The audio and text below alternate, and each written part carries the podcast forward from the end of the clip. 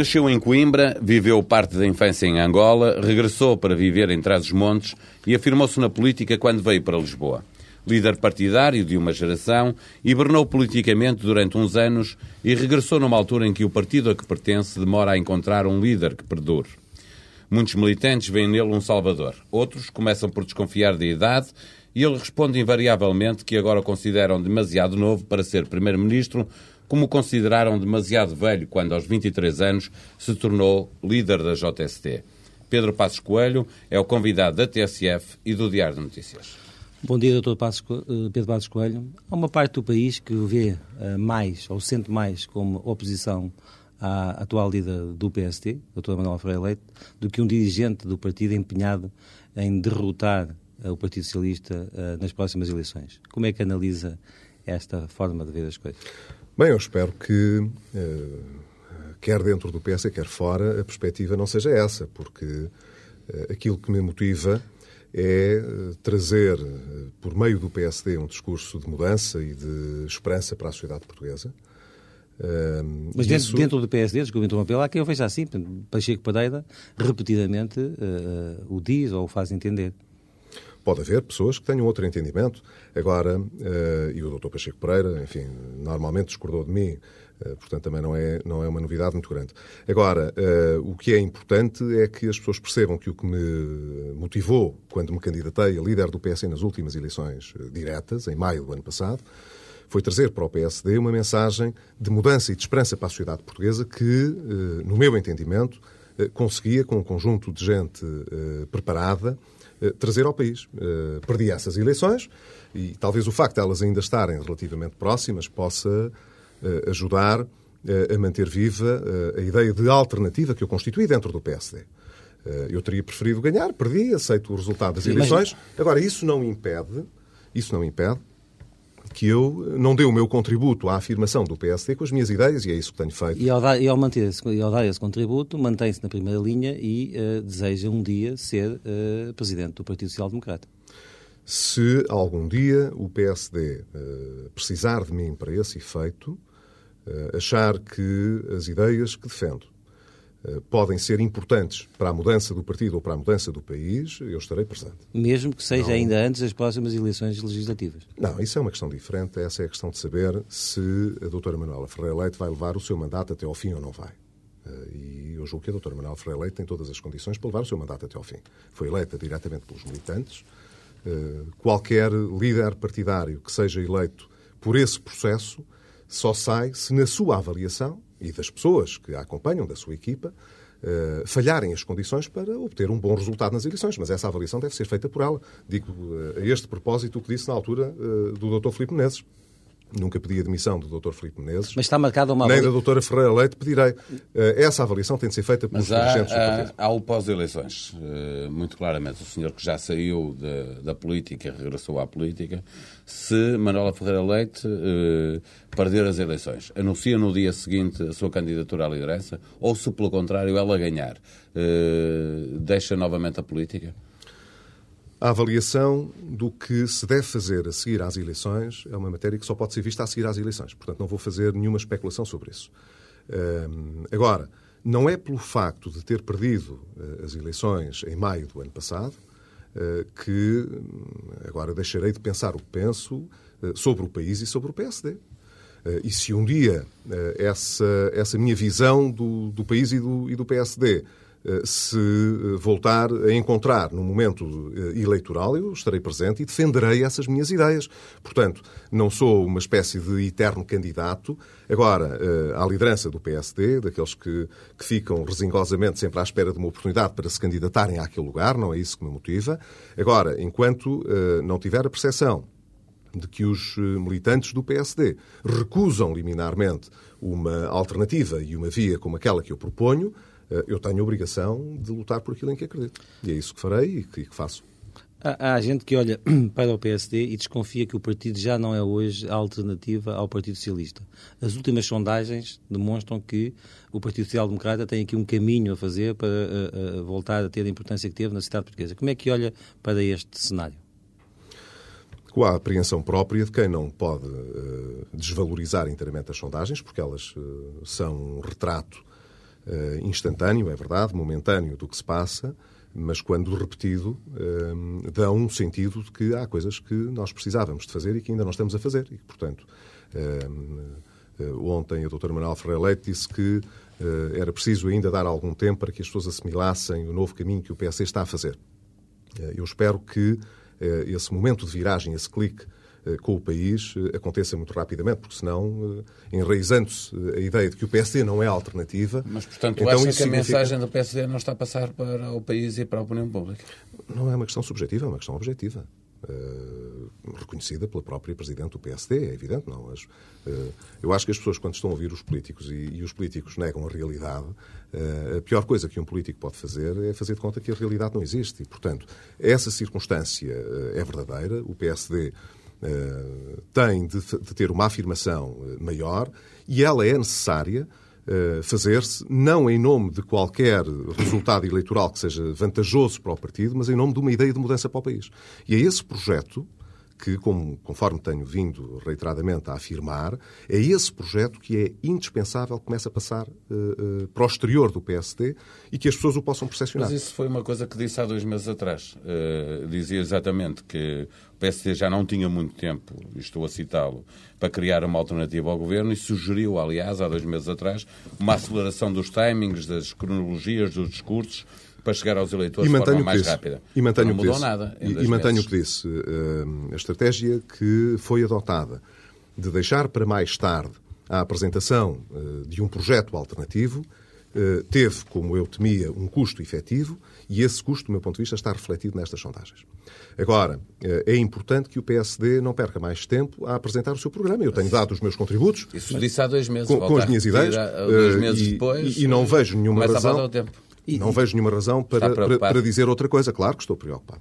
Eh, e disse que tem que haver um clique, mas esse clique tem que ser, tem que ter um, um horizonte e um limite temporal. Isso pode, se não acontecer uh, rapidamente durante este ano, poderemos, efetivamente, como grande parte da opinião pública uh, pensa, uh, voltar a lançar a discussão sobre quem será o líder de, do, do, partido que enfrentará José Sócrates nas próximas eleições legislativas, ou não? Eu julgo que aquilo que resultará em nome da estabilidade do PSD e da criação de condições para uma afirmação uh, importante do PSD na opinião pública, o que resulta da minha ação e da minha vontade já está esclarecido. Uh, eu respeito os resultados eleitorais, acho que a doutora Ferreira Leite tem toda a legitimidade para ser candidata a Primeiro-Ministro. acho que o PSD deve formalizar o mais rapidamente possível. há dois meses já era tarde, agora mais tarde é, as suas propostas. Eu dou um contributo no sentido de Uh, dizer o que é que acho que é importante que o PS transmita ao país. Há quem diga que esse seu contributo é um, e... bocadinho, é um bocadinho perverso porque o senhor passa a vida, uh, por uma expressão, a marcar politicamente a doutora Manuela Ferreira Leite. Cada vez que ela fala, o senhor aparece, ou antes ou depois, a dizer também o que pensa. Isso é bom ou mau para o partido? Olha, eu não, não tenho feito nenhuma marcação à doutora Femeral Ferreira Leite e, ao que parece, ela própria reconheceu isso ainda ontem, numa, anteontem, numa, numa, entrevista. Numa, numa entrevista. Diz que o é verdade. Apoia. Portanto, eh, não é esse o entendimento que ela própria faz, não é essa a minha intenção. Agora... Eh, Mas a imprensa, que é mais perversa, de vez em quando faz essa interpretação.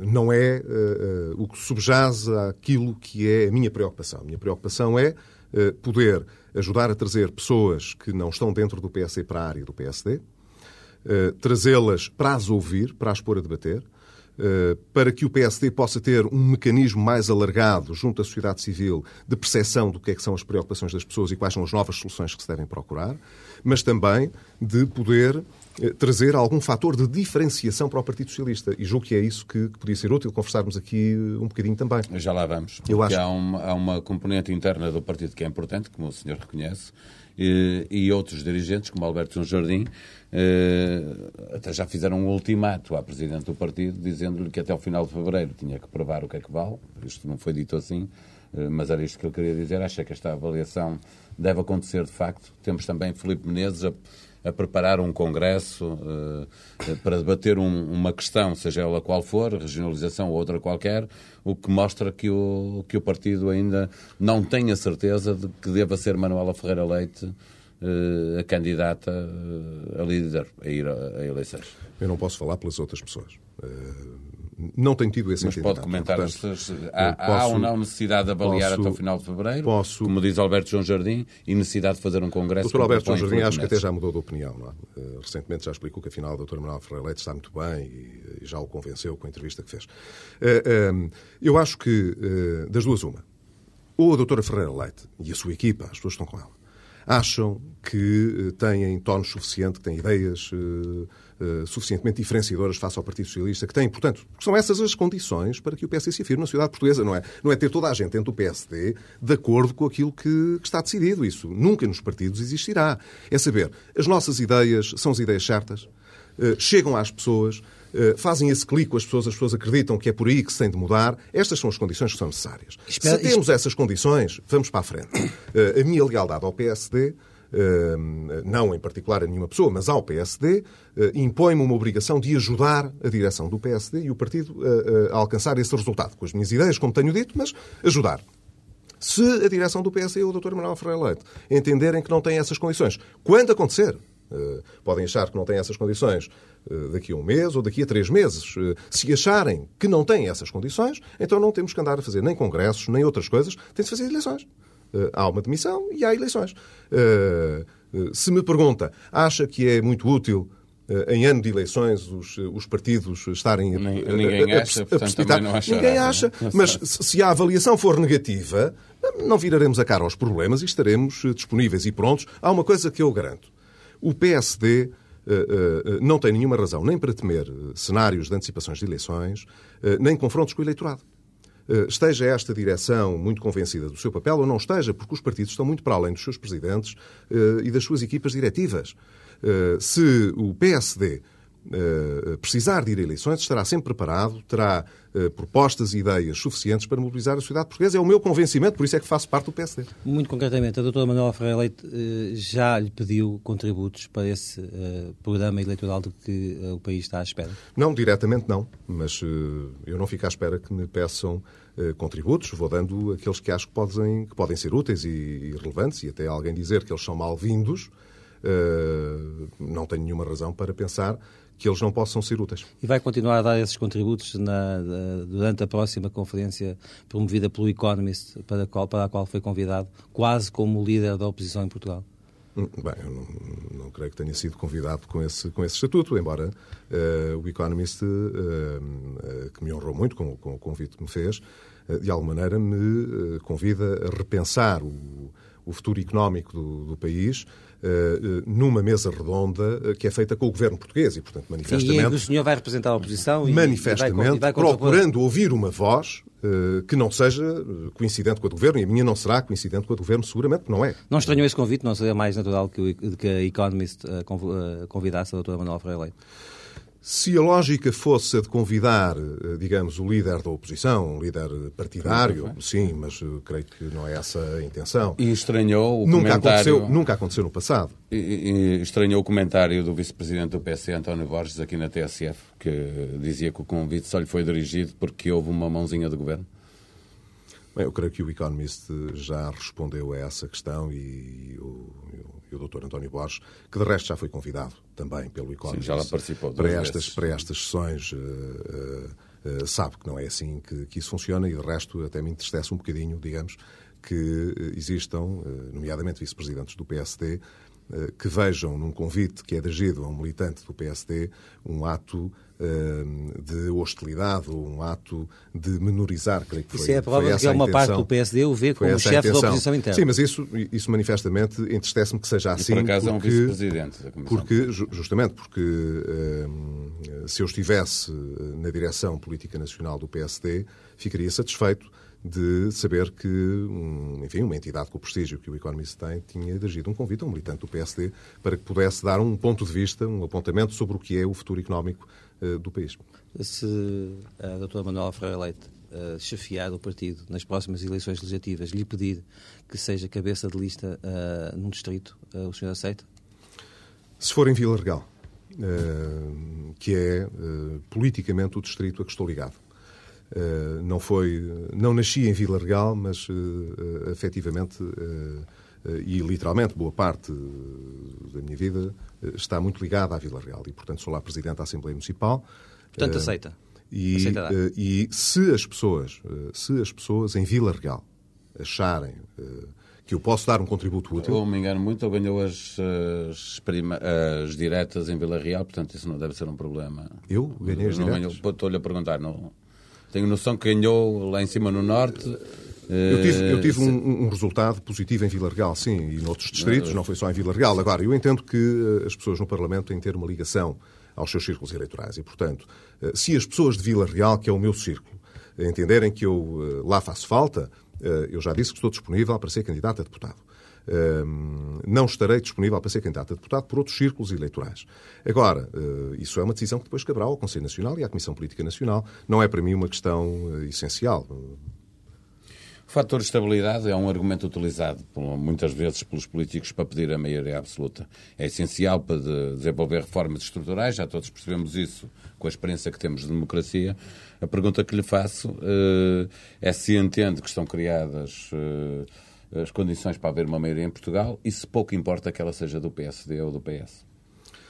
Em circunstâncias teóricas, como disse muito bem, eu concordo, uh, é preferível ter maiorias absolutas do que não ter, na medida em que um processo reformista é, um, é sempre um processo complexo, eh, que se torna mais fácil de concretizar com estabilidade política e, portanto, com força política também.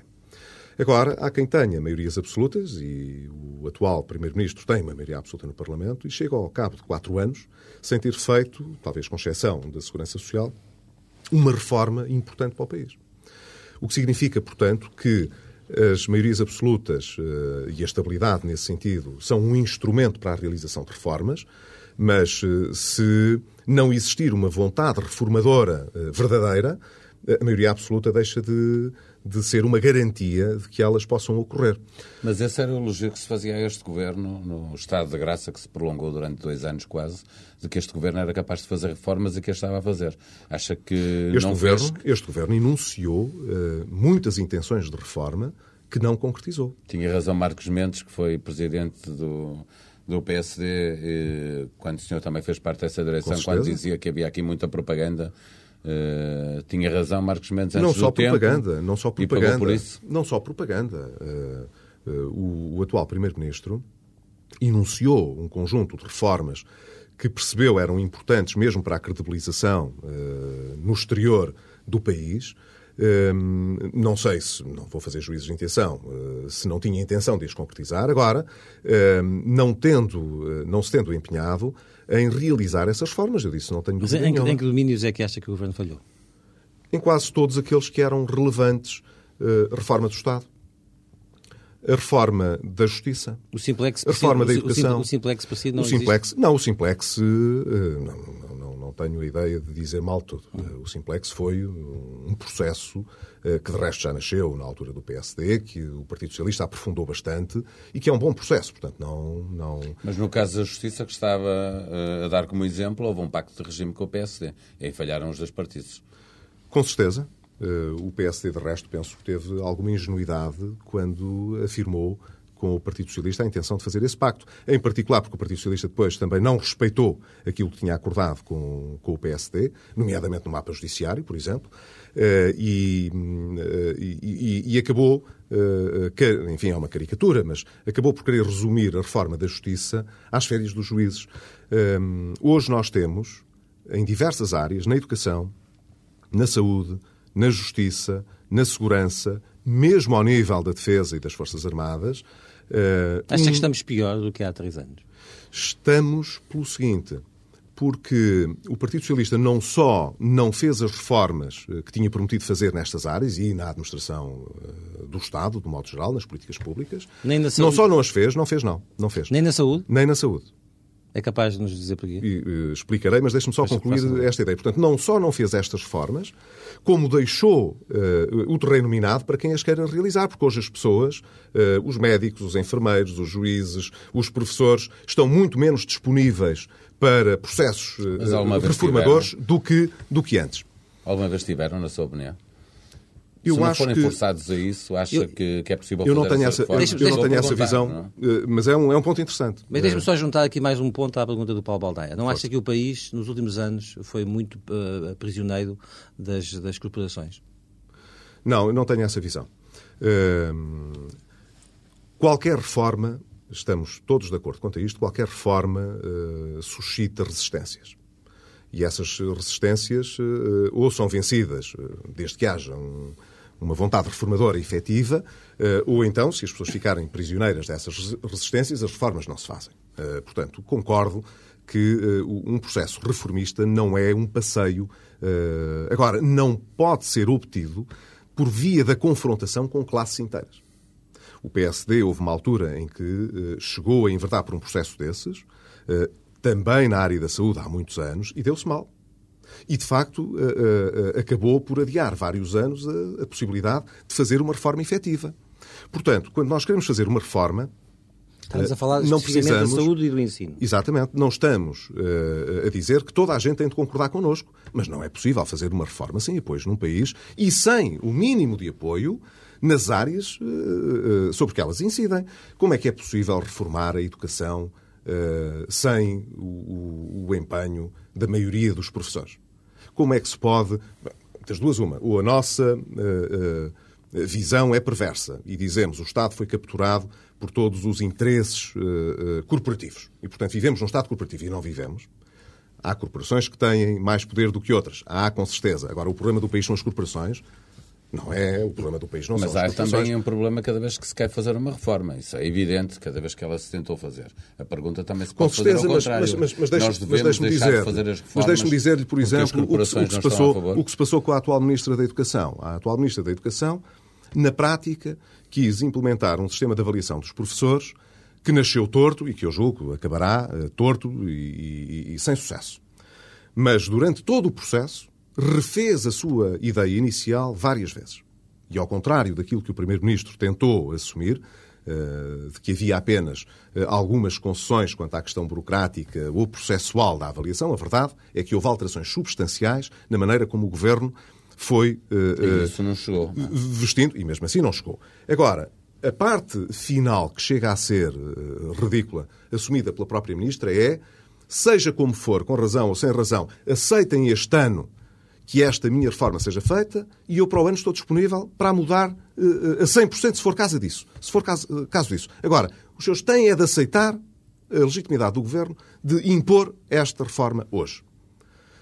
Este é o argumento da autoridade sobre a substância da reforma que está a ser processada. Ora, Faz parte de um sistema democrático alguém aceitar uma reforma que está errada apenas pelo argumento da autoridade que eu tenho uma maioria absoluta. Preciso fazer esta reforma. Percebo que ela eh, não é aquela que é necessária para o país, mas o país tende a aceitar. Está compreendida. Ainda bem que há está, democracia. Está compreendida a suposição. Estávamos a, a analisar uh, a ação governativa. Eu perguntava... Mas isto, é, muito, mas isto é muito importante. Uh, Deixe-me só já agora concluir uma frase. Por esta razão. Porque uh, vamos supor que o Partido Socialista até ganhe as próximas eleições. Eu espero que não ganhe. Mas se ganhar, o Partido Socialista não só não fez nestes anos as reformas nestes setores, como não terá nenhuma condição para empreender estas reformas nos quatro anos seguintes, se tivesse uma maioria absoluta. Já estou a perceber que se fosse líder do PSD, essa era uma das componentes do seu discurso aos portugueses. Mas não sendo líder do PSD, acho que o PSD deve afirmar plenamente que o país se continuar a ter o Partido Socialista, não vai ter reformas essenciais em setores que são muito importantes, como Mas são também deve dizer como vai fazer uh, as reformas. Com certeza que sim. Concede que, ao menos no controle da, da, da, do déficit público, o Governo fez uh, um trabalho, vá lá, vou, vou utilizar uma expressão que pelo menos não chegará razoável, ou não? O Governo eh, reduziu o déficit. Uh, e isso é bom. E até por isso está agora em é condições é de melhor combater a crise que uh, está instalada não, em Portugal. Não creio, infelizmente. Não creio, infelizmente, e vou-lhe dizer porquê justamente. Porque o Governo eh, fez um trabalho de redução do déficit, isso é bom, porque menos déficit é menos dívida pública, eh, para o futuro e para as futuras gerações, eh, mas conseguiu esse resultado essencialmente à custa do lado da receita e do investimento público. reduziu o investimento ao mínimo, e aumentou fortemente a receita proveniente de contribuições e de impostos.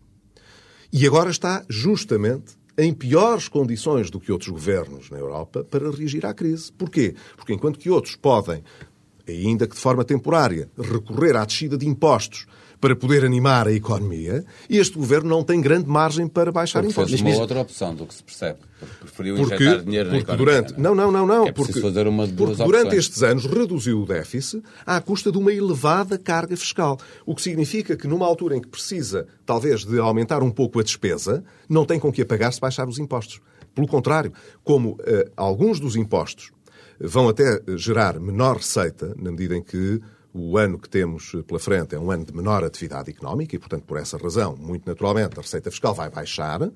O déficit vai disparar automaticamente, que é como quem diz, o, o, a redução do déficit foi, foi, eh, foi real, mas temporária. Ao primeiro problema e à, à, conjuntura mais difícil, o problema do déficit vai se voltar a, a, colocar. Por isso é que a redução não foi sustentável uh, uh, e, e, foi muito precária, porque não foi feita como devia ter sido feita. Isto é, diminuindo a despesa do Estado e emagrecendo uh, o peso dos impostos para suportar a despesa pública.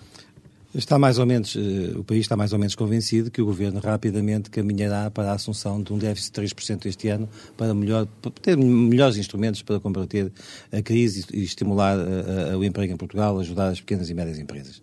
Que discurso é que, se o senhor fosse Primeiro-Ministro, e peço-lhe um exercício sucinto nesta, nesta matéria, uh, uh, assumia também esse resvalar do déficit? Assumiria mesmo um resvalar ainda maior? Qual seria a sua posição em primeiro lugar. Perante, perante o Orçamento de Estado e perante a Muito União bem. Europeia? Em primeiro lugar, por efeito de uma coisa que se chamam estabilizadores automáticos, uh, que, já, que, já, que já veremos o que são, o déficit tende sempre a aumentar em alturas de crise económica. Porquê?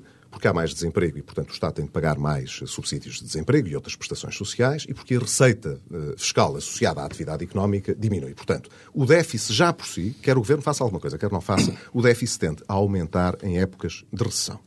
Qual deve ser a resposta dos governos? Deve ser procíclica ou anticíclica? Quer dizer, devemos contrariar esta situação ou devemos embarcar nela e aumentar ainda mais as restrições? Parece razoável que a melhor resposta é a contracíclica. E, portanto, o Estado deve aumentar a sua disponibilidade para aumentar alguma da despesa pública que tenha um efeito no curto prazo de animação da economia. Por um lado. E, por outro lado, deve poder aliviar a carga fiscal sobre as empresas e sobre as famílias. Este governo está temporariamente a querer aumentar a despesa pública, dando tiros em todas as direções, percebendo-se que uh, todas as medidas que são anunciadas e que uh, Portanto, o senhor, prevêem... o senhor até acha que o déficit vai resvalar muito para além dos 3%? É muito possível que sim. Porque o Governo não está a fazer uh, as contas devidamente. O Governo ficou, comprometeu-se, de resto, junto da Comissão Europeia, de apresentar um plano que pudesse elevar o déficit até aos 3%, mas constituindo isso uma resposta uh, à, decisão que foi uh, proposta pela Comissão e que o Conselho Europeu calcionou de, neste ano difícil, uh, os governos poderem dar respostas flexibilizando, digamos, um bocadinho a interpretação quanto ao déficit excessivo dos 3%, e ainda não o fez. Mas e ainda não formalizou, ainda não disse o que é, que, é que está a fazer, porque está a anunciar medidas em toda, se, se em toda a direção. ou não que nesta situação é necessário. Em que direção é que eu acho, e se fosse o Primeiro-Ministro, em que direção é que eu apresentava as medidas? Bem, em primeiro lugar, fazia uma coisa que propus quando fui candidato a presidente do PSD, em maio do ano passado, e que na altura, por acaso até a doutora Manuel Ferreira Leite considerou uh, secundário ou até mesmo uma irresponsabilidade, que era o pagamento das dívidas uh, uh, do Estado aos fornecedores. Depois ela própria, infelizmente, adotou essa medida e até o Governo depois veio adotar a mesma medida, embora ainda não tenha sido completamente assumida. Mas, portanto, o importante é, quando o Estado deve dinheiro a terceiros, o Estado deve pagar, injetando liquidez na economia, deve pagar o que deve. Primeira medida. O Governo uh, fez, fez bem. Segunda medida. O Governo deve uh, aliviar o mais possível a tesouraria das empresas. Tomar medidas que, evidentemente, não, é o Governo diretamente uh, que o faz, mas tomar medidas que aliviem a tesouraria das empresas. Porquê? Porque nós estamos a viver um clima de crise de liquidez. E se há falta de liquidez e falta de crédito, de soluções que são normais para as empresas, o recurso a soluções de apoio à tesouraria são normalíssimas, mas tornam-se muito difíceis nestas alturas, é muito importante que o Governo adote, em vez de estar a conceder facilidades de crédito para o endividamento das empresas, é preferível que possa facilitar a liquidez das empresas. Como? Desde logo, não obrigando ou não convidando as instituições financeiras a desviar a liquidez que está disponível para empreendimentos que nesta fase consomem muitos recursos, mas não geram resultados no produto. E, Quando portanto, estamos a falar de TGVs e aeroportos, e, não portanto, vamos agora gastar dinheiro com isso, e, portanto, percebemos. É? E, portanto, estamos a dizer, uh, bem, mas o Governo, como se sabe, mantém toda uh, a lógica... Aí, aí, aí, está de acordo com o Dr. Manuel Ferreira Leite, o, o, o projeto TGV seria para abandonar neste momento. Eu acho que o TGV não é um projeto para abandonar, porque é um projeto estratégico para Portugal. Agora, manifestamente, não temos condições, este ano ou para o ano, de avançar com esse projeto. Mas ele não, também não Bom, está a avançar, segundo, Passos Coelho. Não, não vamos gastar dinheiro este ano, em 2009, com não, o TGV. Não, não, este ano e para o Sim. ano, peço desculpa, antes pelo contrário, porque o TGV, o compromisso que existe com Espanha é de que a linha possa estar concluída tá compromisso, compromisso, até, compromisso até, 2011. Até 2011. Compromisso, para estar, compromisso para assumido pelo governo do PSD. Por isso é, mas eu estou a dizer que o compromisso uh, é importante e que o projeto é estratégico. Aliás, em cinco linhas e só estamos a falar de uma neste momento, em duas, uma Lisboa-Porto e outra Lisboa-Madrid. Eu acho que a nossa ligação à alta velocidade europeia e, portanto, o TGV Lisboa-Madrid é um projeto estrategicamente relevante para Portugal. Acho que seria um erro trágico para o país ficar desligado da alta velocidade europeia era um bocadinho como ficar de fora da Europa. E isso não faz sentido. Agora, manifestamente, o país não tem condições, nesta altura, para estar a empreender, a dar início, a dar arranque Está a esse percebido. Com passos de espera, mas um projeto importante. Eu acho, de resto, que nessas obras públicas há uma que é importante e que se concentra na área energética. Porquê? São as barragens. São as barragens, são, são essenciais uh, e, as, uh, e, as, uh, e as redes de nova geração são, são muito importantes. Nós precisamos uh, de substituir importações, nomeadamente energéticas. Uh, precisamos, temos um cluster eólico aí, aí, que foi avançando aí, aí está e que só tem sentido se tivermos barragens para podermos armazenar uh, a capacidade elétrica que é produzida. Mais, mais, uma boa medida deste governo. Foi José Sócrates quem apostou nessa, digamos, nesse parque eólico que hoje em dia é e nas barragens. Embora Todo, toda, toda a aposta nas renováveis e no setor energético é uma aposta boa e este governo fê-la, demorou algum tempo a arrancar com ela, mas arrancou e fez bem. Uh, uh, o problema e o atraso que nós temos uh, nas barragens é um, um, problema que se arrasta desde o tempo do engenheiro Guterres. E, portanto, já devia estar feita pelo país há muitos anos, por todos quantos passaram pelo, pelo. Agora, regressando, regressando à sua pergunta, portanto, Uh, uh, ao contrário daquela tendência uh, mais socialista ou socializante ou estatizante que está a regressar ao discurso do Primeiro-Ministro e do Partido Socialista, que é nacionalizar, salvar todas as empresas, entrar em todo lado, gastar dinheiro do Estado, pôr o Estado como solução para tudo, dizer a única forma sustentável que temos de fazer isto é apostar nas empresas, desde logo nas PMEs também, eh, como salvando-as economicamente, não é possível, porque não é o Estado que salva economicamente estas empresas, agora o Estado pode ajudar eh, a que a liquidez chegue a essas empresas. Eh, como, já expliquei, através de baixar os custos da contratação, por exemplo, a baixa da taxa social única, Segundo, eh, conseguir, por exemplo, nas devoluções do IVA, elas possam ocorrer mais tarde, com mais flexibilidade para melhorar a, eh, a, tesouraria das empresas. Já referi o pagamento das dívidas que o Estado tem. E eh, todo, em todo o setor exportador, aí sim abrir linhas de crédito que possam facilitar as exportações. Crédito à exportação. Isso é muito importante. Mas Agora, isso, isso depende. Existe na. Mas, não, mas não funciona, está a ver? E sabe porquê é que não funciona? Porque nesta altura a maior parte da banca estará mais sensível a desviar a liquidez que tem para o financiamento das novas autoestradas uh, uh, e dos novos projetos que aqui vêm, porque quando vem com a garantia do Estado tem menos risco e, portanto, tendo menos risco, a banca prefere, evidentemente, canalizar para aí os investimentos do que para do que o crédito às, às empresas. Portanto, o Governo não pode dizer ao mesmo tempo que o dinheiro não está a chegar às empresas, quando é o próprio governo que está a criar um incentivo para que as instituições financeiras desviem a liquidez que têm para projetos que nesta altura eh, eh, não trazem, não acrescentam eh, nem riqueza, nem geram mais emprego para o país. Doutor Pedro Passos Coelho, só, porque se percebe que quando estamos a falar das ideias do PS e do PSD, se percebe que há muita coisa que coincide e há muita coisa em que há divergências claras. Com certeza. A pergunta aqui é muito clara. Perante a gravidade da crise que atravessamos, se não houver uma maioria absoluta nas próximas eleições legislativas, o senhor admite a necessidade de reeditar o Bloco Central como forma de tornar governável este país? Não, não sou um defensor do Bloco Central. Uh, o Bloco Central. E qual é a alternativa? O Bloco Central aconteceu uma vez em Portugal. Uh, eu não posso dizer uh, que, face ao exterior, ele não tivesse sido necessário, porque não estávamos no euro, não existia euro nessa Mas se altura. não houvesse uma solução governativa, saída das próximas eleições? Eu espero que haja uma solução governativa. Vamos começar por aqui. Eu espero que haja uma solução governativa e essa Portanto, solução governativa e essa, PS, e essa solução vitória... governativa pode ter maioria absoluta ou não. Sim, sim. Porque, como digo, uh, uh, o, o, maior fator hoje de mudança uh, que nós podemos ter está nas propostas de reforma que os governos possam evidenciar. Ter maioria absoluta e não fazer reforma nenhuma é uma perversidade em democracia. Portanto, é preferível ter maioria absoluta, mas se ela não existir, o que é importante que exista é vontade eh, reformadora e um programa coerente reformador. Portanto, o Bloco Central para si não? O Bloco Central, eh, do meu ponto de vista, provoca uma situação eh, que é indesejável. Porquê? Porque torna as escolhas menos verdadeiras para as pessoas.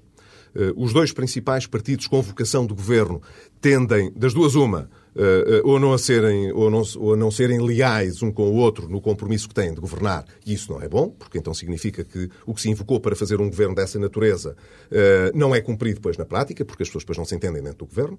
Ou então isso funciona e o eleitorado fica com a percepção de que não há diferenciação e de que, portanto, não há alternativa e não há escolha. E isso provoca não apenas um pasto muito fértil para as demagogias eh, mais radicalistas, eh, seja à direita, seja à esquerda. E eu não penso que o país tenha nada a ganhar com isso. Uh, se fosse líder do PST, Santana Lopes é o seu candidato à Câmara Municipal de Lisboa?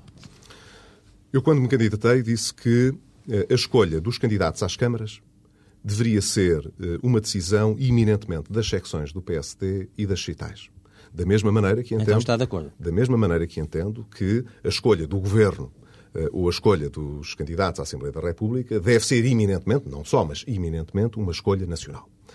E disse, mais na altura, disse que se fosse vontade dos militantes do PSD de Lisboa e do próprio Dr. Santana Lopes que ele se candidatasse à Câmara de Lisboa, teria o meu apoio para isso.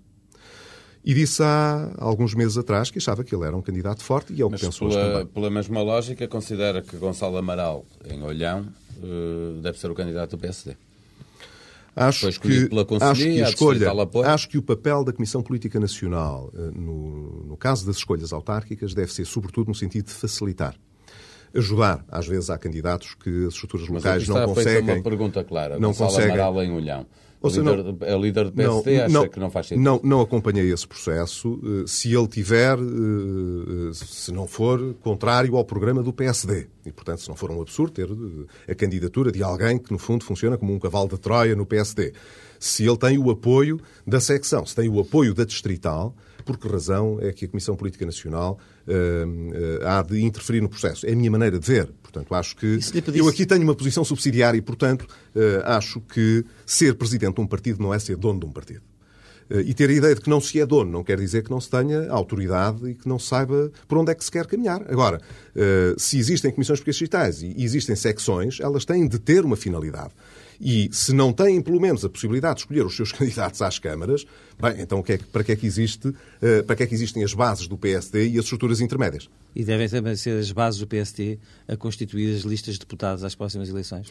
Eu, aí é diferente. Uh, aí tem, evidentemente, de haver uma partilha de responsabilidades, não pode ser de outra maneira. Eu acho que os candidatos devem ter ligação aos círculos uh, que vão representar, apesar da eleição ser nacional e, dos, e do deputado ter um mandato nacional, mas ninguém ignora que os círculos são distritais justamente para que os candidatos possam manter uma ligação muito direta aos seus círculos. O equilíbrio Portanto, deve ser dois. Aí tem de haver um equilíbrio, como é evidente, e um equilíbrio de várias posições entre eh, maneiras de ver e sensibilidades internas, visões que se tenham, eh, digamos, do, do, daquilo que deve ser o, o programa do PSD. Eh, do ponto de vista técnico, entre gente, suponha o absurdo do PSD por, por casualidade não ter, enfim, não, julgo que não teríamos o risco de não ter um único jurista no Parlamento, mas de, de, não ter um economista de craveira que... Mas está compreendida a sua posição. Bem. Como estamos a caminhando para o fim da entrevista, estaria disponível para ser candidato a uma, a uma Câmara, se lhe pedissem? Não, nestas, nestas eleições não, não. Uh, já, já, já o afirmei, não. Uh, já fui uma vez candidato, de resto, à Câmara da Amadora, há uns anos atrás, em 1997. Uh, fui eleito vereador, apesar de, na altura, o meu partido... Eleito de vereador, que é como quem diz, derrotado nas eleições. é o que eu estou a dizer, portanto fui eleito vereador, não fui eleito Presidente da Câmara. Uh, cumpri o meu mandato até ao fim, apesar disso na altura me ter custado um, um pouco, porque o, uh, o meu partido, em termos locais, entendeu fazer uma coligação com, com o Partido Socialista, um bocadinho à revelia daquilo que era o meu pensamento, mas uh, fiz o meu mandato até ao fim. não, não, não está no meu horizonte, nesta altura, Uh, ser Presidente de Câmara. Uh, já esteve, não, não é nesta altura o meu, o meu projeto. Começa a haver alguma polémica em relação, a, a, a, digamos, ao calendário das eleições no próximo ano. Há quem defenda que as eleições autárquicas e legislativas devem ser do mesmo dia, há quem defenda o contrário. Uh, qual é a sua, como é que vê este, este problema e que calendário é que o senhor proporia para o ano de 2009? Bem, a Presidente do PSC já veio dizer que não concorda com uma antecipação das eleições para junho. Mas o senhor já disse nesta entrevista eu, que não vê nenhum problema nisso. Eu, eu uh, uh, e portanto essa será a posição do PSD. Não, e eu uh, não posso deixar de respeitar essa decisão que a doutora Manuela Ferreira Leite expressou. Agora, espero que ela não seja entendida como, digamos, um receio do PSD das eleições. acho que o PSD não tem de mostrar nenhum medo das eleições. disse a propósito destes calendários, o que disse uh, há nove ou dez meses atrás. E, portanto, não, não mudei a maneira de pensar. Acho que num ano com tantas eleições, se tiver de haver coincidência de eleições, uh, para não sujeitar o país a tantos atos eleitorais uh, consecutivamente, acho que faz mais sentido que as eleições legislativas possam coincidir com as europeias do que possam coincidir com as autárquicas. E porquê? Por duas razões nisso, essencialmente. Nisso está de acordo com José Sócrates, também prefere e, isso. E, com, e por duas razões essencialmente. Uh, sim, mas eu uh, não sei o que é que o engenheiro José Sócrates pensava em abril do ano passado. Eu pensava isso e disse-o. Mas, mas, não acha... Mas não acha... Uh, e disse-o numa altura em que não estava a haver sondagens. Mas não acha hoje que coincidir as autárquicas com as legislativas seria melhor para Acho o PSD? Mal. Talvez, não sei se seria melhor para o PSD. Vamos até admitir que poderia ser melhor para o PSD, mas eu acho que o PSD não tem de estar aqui agora a olhar para o umbigo uh, egoisticamente uh, daquilo que lhe parece dar mais jeito em função do que Portanto, são hoje melhor as para sondagens. País. Parece melhor para o país. A mim parece melhor para o país e vou explicar porquê. Em primeiro lugar, porque, uh, apesar dos eleitores não fazerem grande confusão com as escolhas que tivessem de fazer no plano local e no plano nacional, as estruturas e as pessoas nos partidos que fazem as campanhas eleitorais são as mesmas. São basicamente as mesmas. Ora, o PSD é um partido, até, aqui agora, olha, até com um ponto de vista agora um bocadinho particular. O PSD é o partido que mais implantação autárquica tem. O que quer dizer que a maior parte das pessoas no PSD estará empenhadíssima em renovar os seus mandatos autárquicos, o que é legítimo e natural. Quem é que faz a campanha nacional? Faz-se na televisão e na rádio só? Não vamos, é não vamos ter. Ora, mas justamente, não estou a desprezar a televisão. Se bem que uma boa, grande se bem, vou, vou, insisto, na minha, insisto na minha tese, se bem que uma, há quem defenda que essa dinâmica de, de, do PSD, com o maior partido uh, autárquico, poderia rebocar também o partido para um melhor resultado nas legislativas se elas se disputassem na mesma altura. Podia ter essa, podia ter essa vantagem, mas já, já no passado, é, é, é, digamos que esse efeito não é indiscutível. Claro que eu preferia, por exemplo, começar logo, se tivéssemos três eleições seguidas. Europeias primeiro, legislativas a seguir, autárquicas depois. Ou o inverso, eu prefiro começar com uma vitória do que com uma derrota. Uh, e já agora, dá outro ânimo e já agora nessa, uh, ao partido. Já agora, nessa agora sequência, não é critério. Nessa repare, sequência, o meu ponto é? é, não é critério, em termos nacionais, o calendário eleitoral satisfazer, uh, digamos, uh, o, que, o, que, pode ser vantajoso uh, para um partido. O que eu sei é, se não há consenso para que as eleições ocorram antes, Uh, e parece não haver. Uh, o próprio, deixa-me deixa O próprio Primeiro-Ministro não, não, não, deve estar muito empenhado nisso, porque se tivesse, não teria criado o conflito que criou com o Presidente da é República. É, é essa a pergunta que eu, lhe, que, eu lhe, que eu lhe ia colocar. Descortina aí um eventual foco de tensão entre uh, o prolongamento, aliás, do que se passou em relação à aprovação do Estatuto da, da, da Região Autónoma dos Açores. vê aí o prolongamento de uma certa tensão entre o Primeiro-Ministro e o Presidente da República? Na marcação, acho, na marcação acho, dessas eleições. Eu acho que o Primeiro-Ministro esteve mal e o Partido Socialista estiveram muito mal uh, e o PSD? na questão do Estatuto uh, dos Açores. Uh, e discordei, evidentemente, isso foi público, da posição que o PS adotou, que votaria, foi, votaria foi, foi, parecida, incompreensivelmente, com a do Partido Socialista. Portanto, votaria contra? Com certeza que sim, por duas razões. Primeiro, porque se estava a mexer, claramente, no equilíbrio constitucional no que respeita aos poderes do Presidente da República, mas mais importante que isso, porque o atual Parlamento está a prescindir de poderes de deliberação em matérias que remeteu para o Parlamento Regional. Este em particular, este Parlamento em particular. O que significa que algumas das matérias eh, que agora estão delegadas, só poderiam voltar novamente à apreciação do Parlamento português se a Assembleia Legislativa Regional dos Açores assim o entender. Acho, estamos, estamos acho mesmo é, a ficar sem acho que isso é, é inaceitável. À pergunta e, portanto, Há ou não um foco de tensão entre o Presidente Há um foco, evidentemente. Acho que eh, foi uma péssima maneira de começarmos o ano 2009, que é um ano que exige uma cooperação muito grande entre todos os órgãos de soberania. O Presidente da República deu várias vezes mostra uh, e prova de que está empenhado nessa cooperação. Uh, e acho que o Governo uh, teria uma boa oportunidade de não sujeitar ao calendário eleitoral e ao interesse do Partido Socialista nos Açores se não tivesse mantido este braço de ferro com o Presidente da República. Uma última pergunta. O senhor é um liberal assumido. Uh, sente que hoje, numa altura em que todos os governos reforçam a sua intervenção na economia, uh, mais dificuldades em, pensar, em passar a mensagem do liberalismo e da liberdade individual que tanto defende? Deixe-me primeiro dizer o seguinte. Eu sou do PSD e não tenho uh, nenhum problema em dizer que o PSD se baseia também num princípio de reformismo e de liberalismo quer do ponto de vista político, porque acredita numa democracia liberal, isto é, em que o Estado está limitado pela lei, em que ninguém está acima da lei, muito menos aqueles que exercem o poder, que há separação de poderes e que há equilíbrios dentro do Estado. Mas em que a sociedade civil também tem de ser respeitada, quer dizer, as pessoas não têm de estar sujeitas, uh, sem regras, ao coletivo. E, portanto, a defesa da liberdade, com limites, evidentemente, das pessoas e da sociedade face ao Estado, é um princípio pelo qual o PSD sempre se bateu. Eh, estaremos ou não a atravessar um momento que põe em causa eh, este, esta visão programática da sociedade? Eu penso que não. O que alguns veem como uma intervenção maior do Estado nesta fase não pode ser confundido, eh, enfim, numa situação de exceção como é aquela que estamos a atravessar, com qualquer ideia de regresso a um socialismo estatizante. Aqui há 30 ou 35 anos atrás, de resto quem o eh, anotou muito, muitíssimo bem foi o, o uh, Zacaria, Farid Zacaria. Uh, um, há 35 anos atrás, uh, os modelos de chamada economia mista, em que os Estados detinham a maior parte das empresas essenciais. Era uma economia mista, mas onde os setores mais importantes eh, da economia estavam nas mãos de empresas públicas. O Estado fixava o preço dos bilhetes de avião, das comissões financeiras, eh, o preço do cimento. Esse tempo por mais uh, que o engenheiro Sócrates ou outras pessoas ainda mais à esquerda do Partido Socialista o pudessem desejar, é um tempo que não vai regressar, porque nós podemos precisar de mais regulação, e eu penso que precisamos de mais regulação, de um Estado mais forte até, mas não precisamos de socialismo.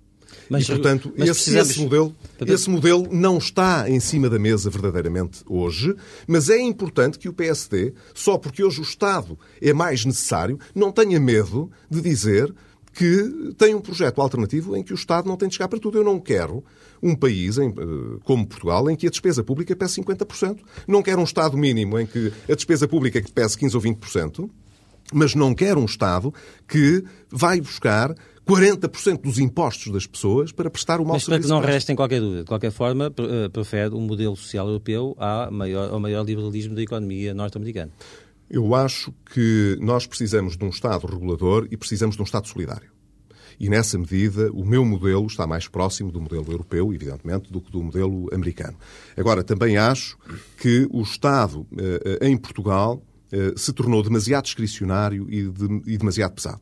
E dei um exemplo, na altura, eh, que talvez não tenha sido muito bem compreendido, e agora que estamos a fechar também não iremos uh, discuti-lo com certeza, uh, mas tinha a ver até com a questão da Caixa de Depósitos. Uh, eu acho, por exemplo, que numa altura em que nós temos uma ação tão discricionária da parte do Estado, era importante que o Estado assegurasse às pessoas que não intervém para proteger os amigos, uh, sem critério uh, e que não, uh, de alguma maneira, que não abusa do poder que tem. A RTP, por exemplo, tem um conselho de opinião. A Caixa Geral de Depósitos, hoje em dia, que é um braço armado de intervenção do, do Estado na economia, só tem Ministro das Finanças. Eu acharia muito útil, não é que fizéssemos privatizações. acionistas privados que, que, na, não, na não, não, ouça, nesta altura eu acharia muito útil, não era que se privatizasse, porque o próprio governo tinha um plano de privatizações eh, até dezembro que não concretizou, porque não há condições para estar a fazer privatizações agora.